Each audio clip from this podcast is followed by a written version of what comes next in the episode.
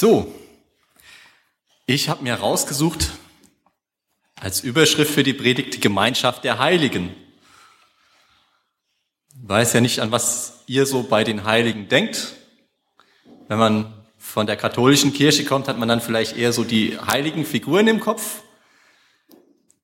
Wenn wir jetzt hier den totalen Paulus-Anhänger bei uns haben, der ahnt dann schon eher, aha, Heilige, so nennt der Paulus ganz oft die Gemeinde. Ich habe euch für den Anfang mal eine Geschichte mitgebracht. Es war einmal eine Gemeinschaft der Heiligen mit Männern und Frauen, Jungen und Alten, die sich regelmäßig zum Gottesdienst trafen. Eines Tages sprach einer, es könnte der Priester oder Prediger gewesen sein, als ich in der Heiligen Schrift las, zeigte mir der Heilige Geist, dass wir ein paar Dinge ändern sollten. Das führte zu, zu was führte das jetzt? Da dürft ihr gleich noch ein bisschen äh, nachdenken. Stellt euch mal vor, vielleicht sind es wir hier, vielleicht ist das wo ganz anders. Wie reagieren die Leute, die Heiligen in der Gemeinde? Die Jungen, die Alten, die Männer, die Frauen. Wie erleben das die Leute drumherum? Wenn sie merken, da soll sich was ändern, naja, was denken diejenigen drumherum, die politische Verantwortung haben? Und dann ist sowas vielleicht sogar schon mal passiert?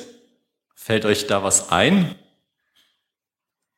Da gebe ich euch jetzt so vielleicht ein, zwei, drei Minuten mal schauen, Zeit, um so mit eurem Nachbarn mal darüber zu reden. Und äh, genau das hier soll uns einfach Hilfe geben, worüber man reden kann. Einfach ein bisschen überlegen, wie sieht die Situation denn aus?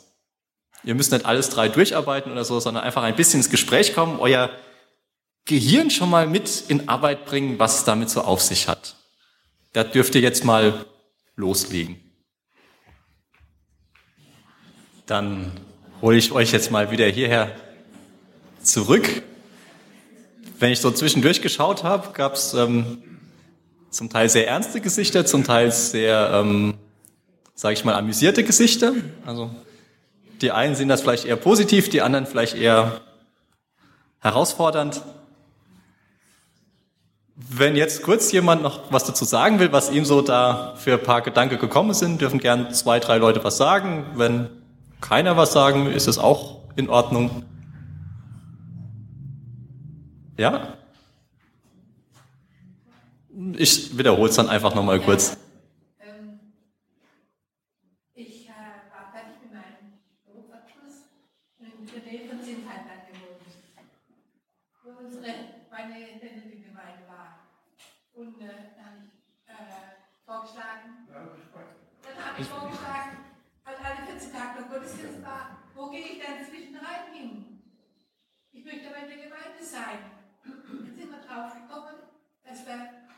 äh, mit einem anderen äh, von den Predigern, dass wir dann zwischendurch Bibelstunde machen. Und die ist Sonntagabends. Und dann haben wir das verteilt auf drei verschiedene Plätze, wo auch gleichzeitig Jugend war. Die sind mitgekommen. Da hat gleichzeitig die Jugend ihre eigene Stunde gehabt und die Erwachsenen ihre andere Bibelstunde. Und es hat sich ganz prima bewährt. Später wird es dann Sonntagmorgens Bibelstunde, wo dann gleichzeitig die Jugend. Also mhm. Also das war jetzt gerade ein Beispiel, wie wirklich ja, so eine Veränderung stattgefunden hat von, es gab nur alle 14 Tage Gottesdienst und dann war die Frage, was macht man denn zwischendrin in dem einen Sonntag, wo nichts ist und da wurde dann Bibelstunde angefangen und Jugendstunde und so hat sich die Gemeinde dadurch öfters getroffen. Also wir hatten für jeden Punkt immer eine kurze Bemerkung. Ähm, bei dem Geschichtliche, da wurde an den Petrus erinnert, wie er auf dem Dachbalkon saß und diese Erscheinung hatte, wo es dann darum ging, dass der Cornelius ein Fremder war, kein Jude, trotzdem angenommen wurde. Das war auch äh, sehr schwierig für diese anderen Heiligen. Ähm, bei der Außenlegung, da haben wir das Beispiel von Weingern, wo aus einer Mühle ein Glaubenszentrum wird, wo auch ganz unterschiedliche Reaktionen kommen bei Nachbarn. Und bei zwischenmenschlich, äh, da sind uns diese Holzfiguren eingefallen, die auch alle dachten, sie sind heilig, sie dürfen Punkte oder Sternchen verteilen. Tja, da vorne die Gruppe war ganz fleißig, die haben gleich alles drei gemacht. Nein, der Hermann hat so gesagt, ja, es hat ihn dran erinnert an die Geschichte mit dem Hauptmann Cornelius, der in Heide war und gläubig geworden ist und Petrus als sehr frommer Jude eigentlich, der hatte damit am Anfang seine Probleme und ja, da werden wir in der Predigt später sogar noch was dazu hören. Oder auch wenn ein altes, normales Mühlengebäude ja, von der christlichen Gemeinschaft, sage ich mal, umgebaut wird und ja, zum lebendigen Treffpunkt wird, dass das in die Nachbarschaft drumherum auch ausstrahlt. Und dann auch wieder die Geschichte, die Wemmix. Alle sind heilig und drücken den anderen doch Sternchen und Punkte auf.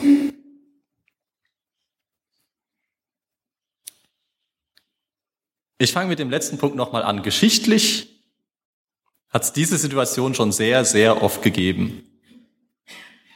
Ob man jetzt so zur Zeit Jesu guckt, da gab es ganz unterschiedliche Strömungen innerhalb vom jüdischen Glauben.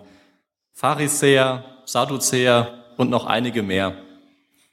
Die einen haben gesagt, ja, am Ende von aller Zeit werden die Toten wieder auferstehen. Die anderen haben gemeint, nein, das ist gar nicht überhaupt nicht möglich, da glauben wir nicht dran.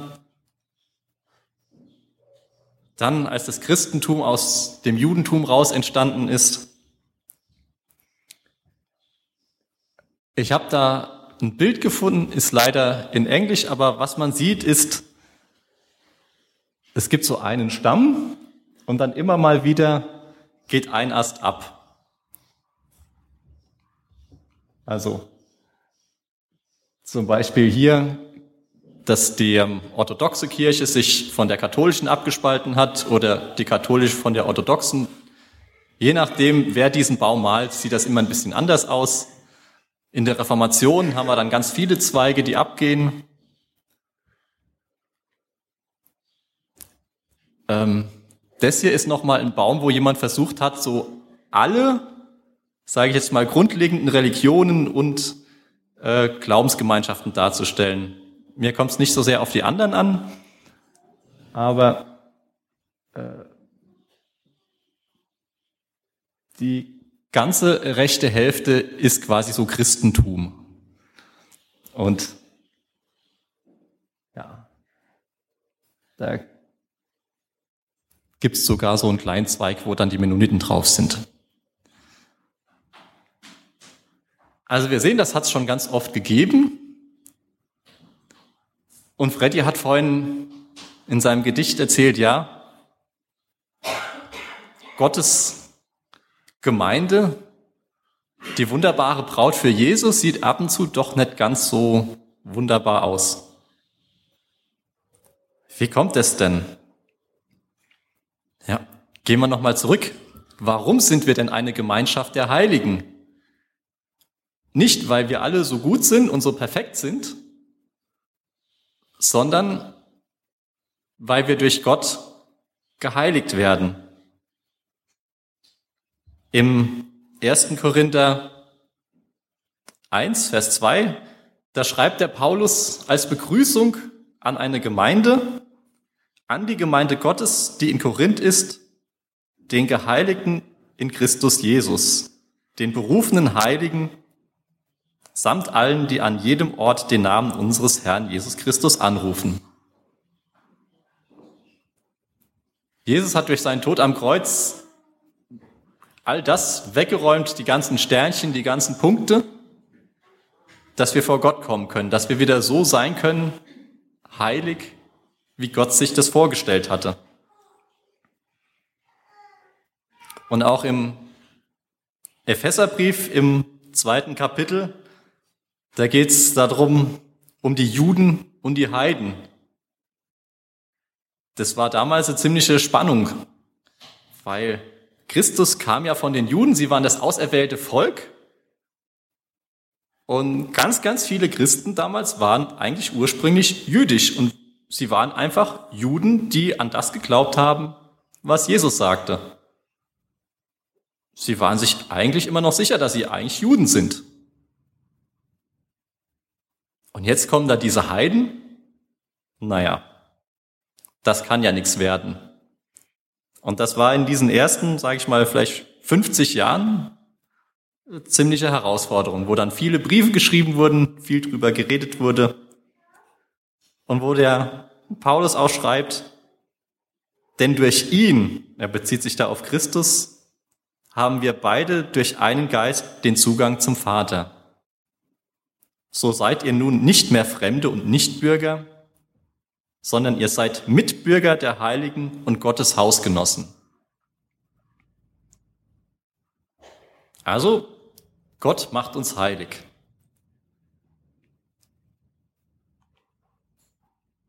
Nur uns geht's manchmal wie den Wemmix. Wir vergessen das. Ein schönes Beispiel finde ich die Verklärung von Jesus. Da ist Jesus mit drei Jüngern auf den Berg hochgestiegen und dann wird er ja, das heißt da verklärt. Also der Mensch Jesus erscheint plötzlich in seiner ganzen göttlichen Herrlichkeit.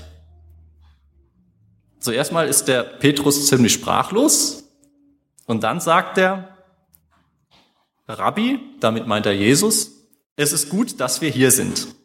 So lass uns drei Hütten bauen, eine für dich, eine für Mose und eine für Elia.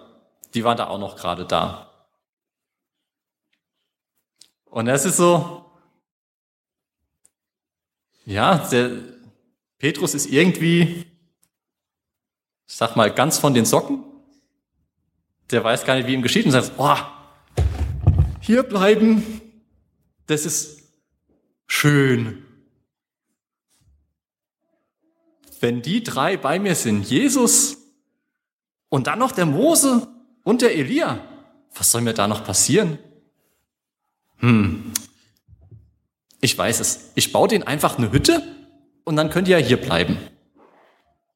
Ja, äh, ihr könnt ja mal weiterlesen, wie es weiterging. Ihr findet das Ganze in Markus 9.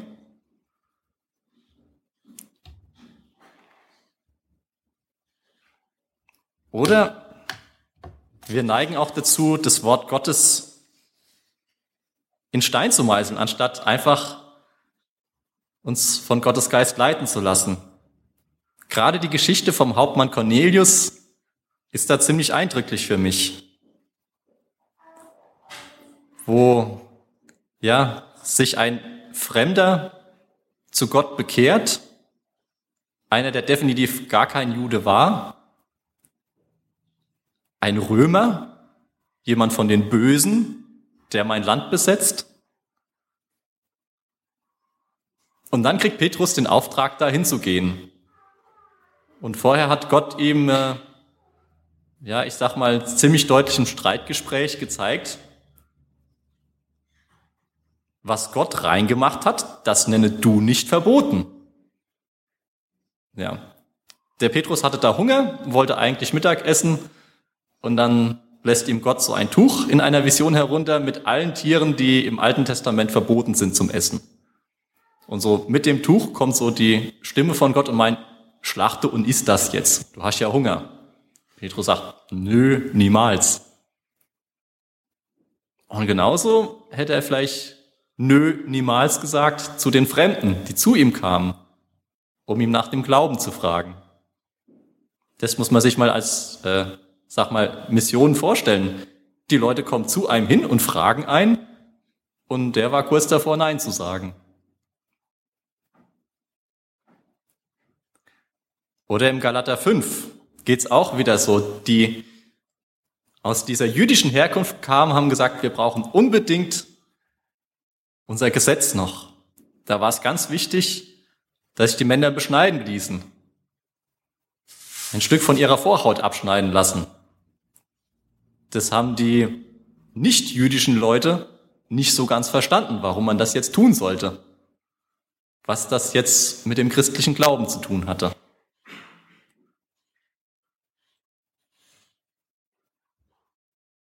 Und jetzt? Was fangen wir damit an? Wir wissen, Gott macht uns eigentlich heilig. Wir vergessen das immer mal wieder. Vielleicht einfach aus dem raus, wie wir so sind. Wir wollen es bequem haben, wir wollen es sicher haben. Deswegen, wenn wir das Gesetz in Stein meißeln, dann bleibt es einfach so, wie es ist und man muss sich nicht weiter damit beschäftigen oder bemühen.